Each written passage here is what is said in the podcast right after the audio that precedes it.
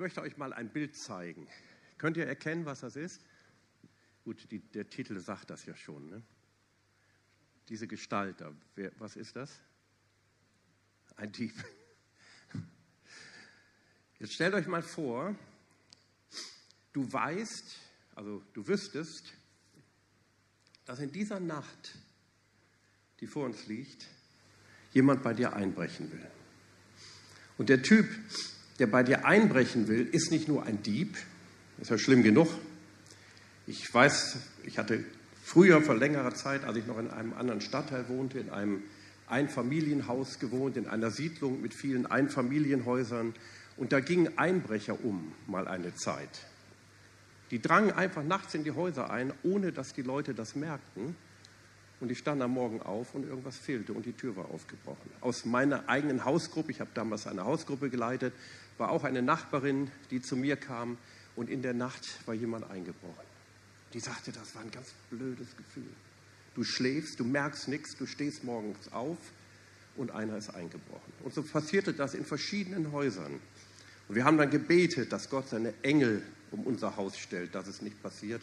Und Gott sei Dank, im wahrsten Sinne des Wortes, wir sind bewahrt geblieben. Die Einbrecher, die dort eingebrochen sind, die sind wirklich nur eingebrochen, haben was geklaut und waren wieder weg, ohne dass einer etwas gemerkt hat. Aber der Dieb, über den ich sprechen will, der bricht nicht nur heimlich ein, das macht er auch, sondern der ist auch gewalttätig. Der beraubt uns. Ja, der mordet uns oder will es zumindest tun. Ich habe hier eine ganz wichtige Bibelstelle, die habe ich in letzter Zeit öfter mal zitiert. Und da spricht Jesus selbst im Johannesevangelium Kapitel 10, Vers 10 von einem Dieb. Und er sagt, der Dieb kommt nur, um zu stehlen. Das machen Diebe ja, sonst wären sie keine Diebe. Aber der macht noch mehr, zu töten und zu verderben. Also das ist ein ganz schlimmer Dieb. Aber Jesus sagt, ich, Jesus, bin gekommen, damit sie das Leben haben und das Leben im Überfluss haben. Amen. Wer hat Halleluja gesagt? Sehr gut. Wenigstens einer. Das muss euch auch ein Halleluja entlocken. Ich möchte heute etwas machen, das habe ich noch nie gemacht. Ich möchte zu Beginn meiner Predigt, ich habe ja ein Bibelwort gelesen, aber noch etwas stellen, und zwar einen prophetischen Traum, den eine Schwester, eine Frau aus unserer Gemeinde hatte. Und sie hat das dann zu uns als, Gemeindeleitung geschickt. Und den finde ich so bemerkenswert und den möchte ich auch mit einfließen, nicht in den Mittelpunkt, in den Mittelpunkt der Predigt stellen, aber zumindest mit einfließen lassen. Und ich, ich lese den mal kurz vor. Der Traum spielte sich im CCN ab. CCN hier bei uns, Christuszentrum Neumünster. Ein paar Leute aus der Gemeinde und ich also die Schwester, die den Traum hatte, haben sich auf der Treppe, die in den Keller führt, versteckt. Also da hinten. Seht ihr? Da unten haben die sich irgendwo versteckt.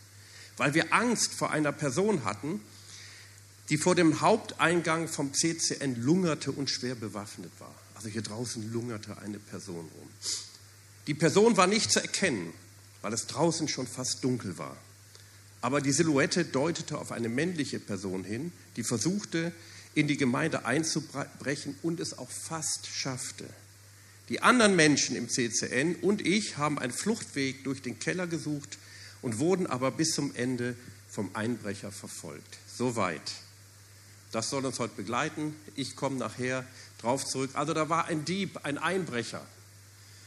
Wer ist der Dieb? Was ist das für ein Typ? Also ich gehe jetzt zurück auf diese Stelle, die ich eingangs gelesen hatte, auf das auf diese, dieses Wort, das Jesus, unser Herr, selber hatte. Und er meint, und das ist völlig klar, er meint den Teufel, den Satan. Satan heißt im Hebräischen einfach Feind oder Widersacher. Teufel heißt, ist, Teufel ist die verdeutschte Form des griechischen Diabolos. Das, das bedeutet Verleumder, Entzweier, Dazwischenwerfer, Durcheinanderbringer. Und dieser Dieb so sagt die Bibel, und ich habe da zwei Bibelstellen, die lese ich jetzt nicht vor, das würde zu lange dauern, ist ein von Gott geschaffenes ehemaliges Engelwesen von strahlender und machtvoller Schönheit. Ein Engelwesen, der sich über Gott erhoben wollte, erheben wollte. Und dann sagt die Bibel in Jesaja 14, aber der hinabgestürzt wurde in die tiefste Grube. Er wollte ganz hoch hinaus und ist ganz tief gefallen. So was passiert immer wieder, auch bei uns Menschen manchmal. Er hat seinen Stand, den Gott ihm gegeben hatte, nicht, ein, nicht beibehalten. Gott hat ihm strahlende Schönheit gegeben. Er hat ihm Machtfülle gegeben, aber er wollte noch mehr haben und er ist hinabgestürzt. Und er ist getrennt worden von Gott und Trennung von Gott ist nun einmal gleichbedeutend mit Trennung von jedem Guten. Wenn wir von Gott getrennt sind, sind wir vom Guten getrennt. Und der Teufel, sein Dienst, das, was er erlebt hat, das, was in ihm ist, das will er immer weiterbringen. Er will auch uns von Gott trennen. Er will alle Menschen von Gott trennen. Er war ein Cherub, ein Engelfürst von strahlender Schönheit, heißt es. Er wurde Morgenstern genannt und fällt vom Himmel. Aber er ist, das müssen wir immer wissen, er ist nur, nur ein geschaffenes Wesen. Er ist nicht allmächtig, er ist nur ein geschaffenes Wesen. Und wir wollen das mal betrachten, was er denn so macht. Also das ist der Dieb. Ich mache es heute etwas kürzer, als wie ich es eigentlich machen wollte. Ihr werdet nachher noch sehen, warum. Aber was will der Dieb? Was will ein Dieb? Was will ein Dieb? Beute machen. Steht. Was wäre kein Dieb? Er ist der Verursacher von jeglichem Raub. Er ist der Verursacher von dem Versuch, uns zu beengen und zu zerstören, körperlich und seelisch. Aber das Gute ist, ich will euch ja keine Angst machen, auch wenn es vielleicht im Moment so ein bisschen so aussieht, aber ich habe ja eingangs den Bibelvers gelesen, da sagt Jesus ein Aber. Habt ihr dieses Aber gemerkt? Ich aber, Jesus, bin gekommen. Der Dieb kommt, aber ich bin gekommen, ich bin schon gekommen, ich bin da, um euch das Leben zu geben und das Leben in Überfluss zu geben. Also immer wenn der Teufel kommt, dann darfst du im Positiven abergläubisch sein. Aber Gott, aber Jesus, im Positiven. Gott, Jesus will uns so mit Leben anfüllen, dass wir buchstäblich überfließen und auch andere in den Genuss dieses göttlichen Lebens kommen. Lass den Teufel kommen. Ja, das Erste, was er macht, ist, deswegen ist er ein Dieb, er bestiehlt uns. Ganz am Anfang, beim ersten Auftritt des Teufels in der Menschheitsgeschichte, ganz am Anfang in der Bibel in Genesis 3, da taucht er auf, nachdem Gott den ersten Menschen eine, einen Garten voller Überfluss gegeben hat. Und Gott hat gesagt, von allen Bäumen in dem Garten dürft ihr essen. Von allen Bäumen. Ich möchte mal wissen, wie viele Bäume da gewesen sind. Bestimmt nicht nur zwei, drei. Da war Überfluss. Wir können die ganze Schilderung vom Garten Eden ist Überfluss. Von allen Bäumen dürft ihr essen. Nur von einem Baum nicht. Es gab nur ein kleines Verbot. Ich sage ja immer, habe ich schon öfter gesagt, wir haben schon mehr Gesetze, allein unseren Abfall zu entsorgen, als die früher allgemein hatten. Ein kleines Verbot. Und dann taucht der Teufel auf in Gestalt einer Schlange, so schildert uns die Bibel das, und spricht zu Eva, hört genau zu, was sie wortwörtlich sagte, hat Gott wirklich gesagt, von allen Bäumen im Garten dürft ihr nicht essen? Eine doppelte Versuchung. Dürft ihr nicht essen. Er macht aus der Erlaubnis ein riesiges Verbot. Und sagte, hat Gott wirklich gesagt, sollte Gott gesagt haben. Das macht er heute noch so. Das ist das, wie er agiert. Er stiehlt uns das Wort Gottes. So gibt es zum Beispiel Lehren, richtige Lehren, verfestigte Lehren, die sagen, zum Beispiel, die Geistesgaben haben mit dem Tod der Apostel aufgehört. Ein Teil des Wortes Gottes wird uns gestohlen. Andere sagen, Vieles in der Bibel ist nur Legende. Wir müssen die Bibel entmystifizieren. Und dann fangen sie an mit dem Entmystifizieren und es bleibt nicht viel übrig. Andere sagen, vielleicht auch Leute von uns, die hier sind, aus unseren Kreisen, die sagen, ich glaube alles, was in der Bibel steht. Ich glaube, dass die Bibel von Gott inspiriert ist, aber bei mir funktioniert das nicht. Ist genauso. Kommt auf das Gleiche raus. Manchmal erscheint der Teufel, und das ist hier in diesem Bild, in diesem prophetischen Traum so gewesen, erscheint der Teufel tatsächlich wie ein brüllender Löwe. Er verbreitet Angst und Schrecken. Er ist der Anführer einer schrecklichen, unsichtbaren Streitmacht. Und darüber spricht die Bibel auch zu uns. Der Apostel Petrus sagt, seid besonnen und wachsam, hört und jederzeit auf einen Angriff durch den Teufel, euren Feind, gefasst. Ah, da kann man ja Angst kriegen. Ne? Wie ein brüllender Löwe streift er umher und sucht nach einem Opfer, das er verschlingen kann. Ihm sollt ihr durch euren festen Glauben widerstehen. Macht euch bewusst, dass alle Gläubigen in der Welt diese Leiden durchmachen. Ah, jetzt kann man ja wirklich Angst machen. Und das war ja in dem Traum auch so. Der lungerte vor der Tür herum. Und die Leute hatten Angst, die verschwanden schon im Keller. Ey, mit dem wollen wir nichts zu tun haben. Stell dir mal vor, hier draußen würde ein Löwe rumschleichen und brüllt noch. Dann bin ich aber weg. Dann darfst du auch weglaufen. Aber stellt euch das mal vor, so schildert der Apostel Petrus das Wirken des Teufels. Ich hatte das mal in meinem eigenen Leben erlebt. Ich bin als 18-Jähriger zum Glauben gekommen, ganz bewusst. Und nach ungefähr einem Vierteljahr bekam ich schreckliche dämonische Anfechtungen. Das habe ich damals erlebt. Ja, kann man da nicht Angst bekommen? Das ist, das ist das Wesen des Teufels, Menschen Angst einzujagen. Auch jetzt in der Corona-Zeit. Jage Menschen Angst ein, dann kannst du sie wunderbar lenken und manipulieren. Aus Angst entstehen Schuldgefühle. Ich will da jetzt nicht negativ reden gegen unsere Regierung, aber ich will nur zeigen, wir dürfen keine Angst haben. Wir sollen wachsam sein.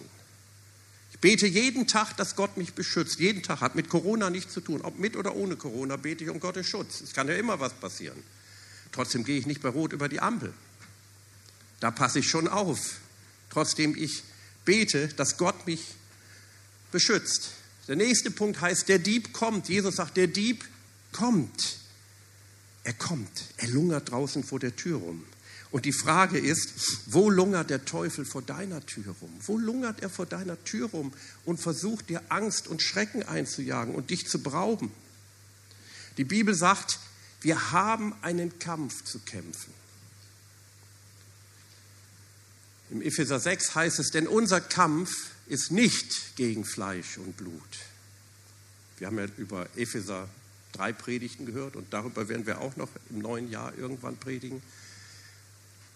Der Apostel Paulus sagt nicht, es kann sein, es besteht die Möglichkeit, dass ihr eventuell mal in einen Kampf geratet. Könnte mal sein. Nein, die Bibel sagt, unser Kampf, wir haben zu kämpfen. Wenn du Christ bist, bist du in einen Kampf hineingestellt und es gibt in diesem Kampf keine Appeasement-Politik und keine friedliche Koexistenz. Die gibt es einfach nicht. Wir haben zu kämpfen gegen diesen Dieb. Wie sollen wir denn dem Dieb begegnen? Die haben sich ja versteckt die sind ja weggelaufen. Die sind wir. Also damit will Gott uns zeigen, das waren ja nicht nur diejenigen, die in dem Traum agiert haben und das war nicht nur die Schwester, die den Traum hatte. Ich glaube, dass dadurch uns als Gemeinde vielleicht den Christen allgemein ein Spiegel vorgehalten wurde, sagt, guck mal, so seid ihr. Ihr habt Angst vor dem Teufel. Der ist ja furchtbar, der ist ja schrecklich. Der macht schreckliche Dinge. Paulus schreibt an Timotheus, denn Gott hat uns nicht einen Geist der Furcht gegeben, sondern einen Geist der Kraft, der Liebe und der Besonnenheit. Und der Geist der, der Kraft, den er uns gegeben hat, also es ist derselbe Geist, es ist ein Geist der Kraft und Liebe und Besonnenheit. Diese Kraft, die Gott uns gegeben hat, ist größer als die Kraft des Teufels. Glaubt ihr das? Die ist größer. Das ist eine gewaltige Kraft, die er uns gegeben hat. Vorhin in der Bibelstelle 1. Petrus 5, da heißt es, dem widersteht. Was heißt widerstehen? Da ist das Wort stehen drin. Stehen bleiben. Widerstehen heißt nicht weglaufen.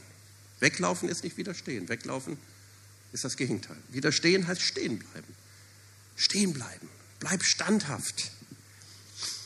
Ohne Furcht widerstehen. Ich habe ja gesagt, ich habe kurz nach meiner Bekehrung seinerzeit furchtbare dämonische Anfechtungen gehabt, die ich nicht weiter schildern möchte. Und ich bin mit diesen Anfechtungen zu unserem Pastor gegangen. Und diese Seelsorge und diesen Rat, den ich seinerzeit bekommen habe, war bis heute der beste meines Lebens. Dieser Mann, unser Pastor, der sagte mir etwas, was mir noch nie bis dahin jemand gesagt hatte. Und was für mich ein Muster war, das habe ich zigmal weitergegeben an andere, weil ich auch davon überzeugt bin. Er sagte, widersteh ihm, du bist stärker. Und das habe ich nicht geglaubt.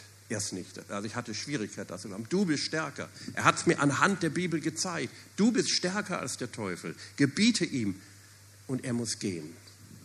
Und ich habe es dann gemacht. Und es funktionierte. Jakobus sagt, Jakobus 4, Vers 7, unterwerft euch nun Gott. Gott sollen wir nicht widerstehen. Gott sollen wir uns unterwerfen, ihm glauben, ihm gehorsam sein und widersteht dem Teufel. Und was passiert dann? Er flieht vor euch. Was ist in dem Traum geschehen? Die flohen vor dem. Verkehrte Welt, völlig verkehrt. Wie gesagt, da sind wir alle mit gemeint. Wenn wir das Wort Gottes kennen, wenn wir wissen, wer wir sind und was die Bibel sagt, dann können wir ihm widerstehen. Stimmt's? Wenn wir aber das Wort Gottes nicht kennen, dann können wir ihm auch nicht widerstehen. Und deswegen klaut der Teufel uns vorher das Wort, damit wir es nicht kennen und er uns so schön bearbeiten kann. Das ist wie, ich habe mich mit Marleen letzte Woche auch darüber unterhalten. Und da habe ich gesagt, das ist, oder haben wir beide so gesagt, ist wie bei einem Hund. Was passiert, wenn du vor einem Hund wegläufst? Der kommt hinterher. Ich hatte mal die Geschichte, habe ich auch erzählt, vor langer, langer Zeit da, hatte ich, da, da fing ich äh, einen, einen, neuen Dienst an in, im, im Ruhrgebiet und der fing erst im halben Jahr an. Und ich hatte ein halbes Jahr Zeit, so ungefähr, da habe ich einfach eine Arbeitsstelle angenommen, um einfach mal ordentlich Geld zu verdienen. Habe ich mal ein halbes Jahr einfach irgendwo im Lager gearbeitet. Und da hatten wir verschiedene Spediteure, die lieferten verschiedene Sachen an. Und unser, ein ganz wichtiger Artikel waren so billige Werkzeugkisten, die wir verkauften. Und da kam ein Spediteur an mit Hänger und hatte, war vollgeladen mit so billigen Werkzeugkisten. Und die mussten in einem Außenlager untergebracht werden. Wir hatten zwei Außenlager. Und in einem dieser Außenlager, da mussten wir mal hinfahren, also da musste immer einer mit, mit dem Spediteur. Und dann erst klingeln an der Tür. Da war ein riesiger Zaun, weil da ein riesiger Hund hinter war. Und der war wirklich gefährlich. Der war tatsächlich gefährlich. Der sah nicht nur gefährlich aus, der war gefährlich. Und der musste dann erst, der Besitzer kam dann raus und sperrte den ein und dann konnten wir da reinfahren. Und jetzt fuhr ich mit, jetzt sollte ich mal mitfahren, fuhr ich mit dem Spediteur dahin. Das war so ein riesiger Kerl, das waren Vater und zwei Söhne, die hatten eine Spedition. Und der hielt da an, stieg aus, ging zum Tor und ich schreie noch hinterher, ey, bleib stehen, wir müssen erst klingeln, der Hund muss erst weg. Mir tut kein Hund was, sagt er. Ging hin, macht die Tür auf, der Köter kam und war genauso schnell wieder weg. Das vergesse ich nie. Und der war wirklich gefährlich, der Hund. Das war kein kleiner Pinscher. Mit dem, ich bin schön im Wagen drin geblieben. Um, um. Aber so, so ist es. Der wusste, dieser Mann, das ist natürlich nur ein Bild, der wusste etwas von seiner Kraft und Autorität. Der sagt, mir tut kein Hund etwas. Ich glaube, der hätte dem auch einen gegeben und dann wäre der Hund weg gewesen. Das war ein, war ein großer Schäferhund. Jesus sprach Lukas 10, Verse 18 und 19, er sprach zu seinen Jüngern, ich sah den Satan wie einen Blitz vom Himmel fallen. Siehe, ich gebe euch die Vollmacht, auf Schlangen und Skorpione zu treten und über alle Gewalt des Feindes und nichts wird euch in irgendeiner Weise schaden. Das ist das, was Jesus sagte. Das müssen wir glauben. Abraham, von Abraham wird eine Geschichte erzählt, oder die Bibel erzählt eine Begebenheit in 1. Mose 14, dass Abraham von einem Kampf, von einer Schlacht heimkehrte. Und im Tal, in einem ganz bestimmten Tal, kamen ihm zwei Könige entgegen. Der eine König war der König von Sodom und der andere König war König Melchisedek. Diese zwei Könige symbolisieren zwei Reiche. Der König von Sodom kam ihm sehr wohlwollend entgegen und wollte ihm eine große Beute geben. Der König Melchisedek, König von Salem, von dem wir nicht viel wissen, gab ihm gar nichts. Er kam ihm mit, also gab ihm schon was, er kam ihm mit Brot und Wein entgegen. Merkt ihr etwas, ein Bild für den neuen Bund, Brot und Wein. Er war König und Priester. Und er kam, er brachte ihm noch etwas. Er brachte ihm eine neue Offenbarung von Gott. Denn es heißt, und steht zum ersten Mal da in der Bibel, er war Priester Gottes des Allerhöchsten. El Elyon im Hebräischen. Und auf einmal bekam Abraham diese Offenbarung und er lehnte die große Beute von dem König von Sodom ab. Er sagte, nichts, nicht ein Schuhriemen nehme ich von dir. Er lehnte ab, was der Satan ihm angeboten hat. Und er sagte, im Namen des allerhöchsten Gottes. Er nahm diese Offenbarung, die er durch Melchisedek erhalten hatte, und nahm sie für sich in Anspruch im Namen des allerhöchsten Gottes. Wir müssen eine Offenbarung von Gott haben, um dem Teufel zu widerstehen, der in verschiedener Gestalt kommt. Wir müssen ein Bewusstsein unserer Identität haben. Okay, jetzt habe ich noch einen Punkt und dann geht es anders weiter, das sage ich euch gleich. Und das möchte ich euch natürlich zum Schluss sagen. Das ist ja klar, damit da auch kein, überhaupt kein Zweifel bleibt. Der Teufel ist besiegt. Wer hat ihn besiegt? Jesus hat ihn besiegt, der ist schon besiegt.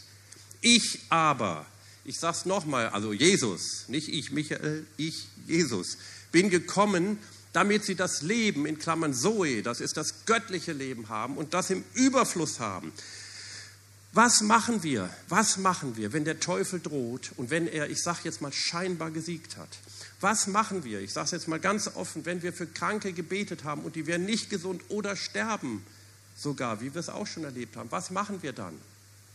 Welche Haltung haben wir dann? Korrigieren wir unsere Theologie? Gehen wir einen Schritt zurück? Sagen wir, der Teufel hat doch gewonnen? Dann sagen wir, jetzt erst recht. Stimmt's? Jetzt erst recht. Jetzt erst recht. Das soll unsere Haltung sein. möchte hier einen Psalm lesen als letzte Bibelstelle.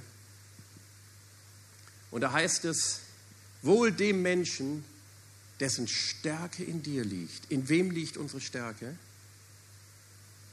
Im Herrn.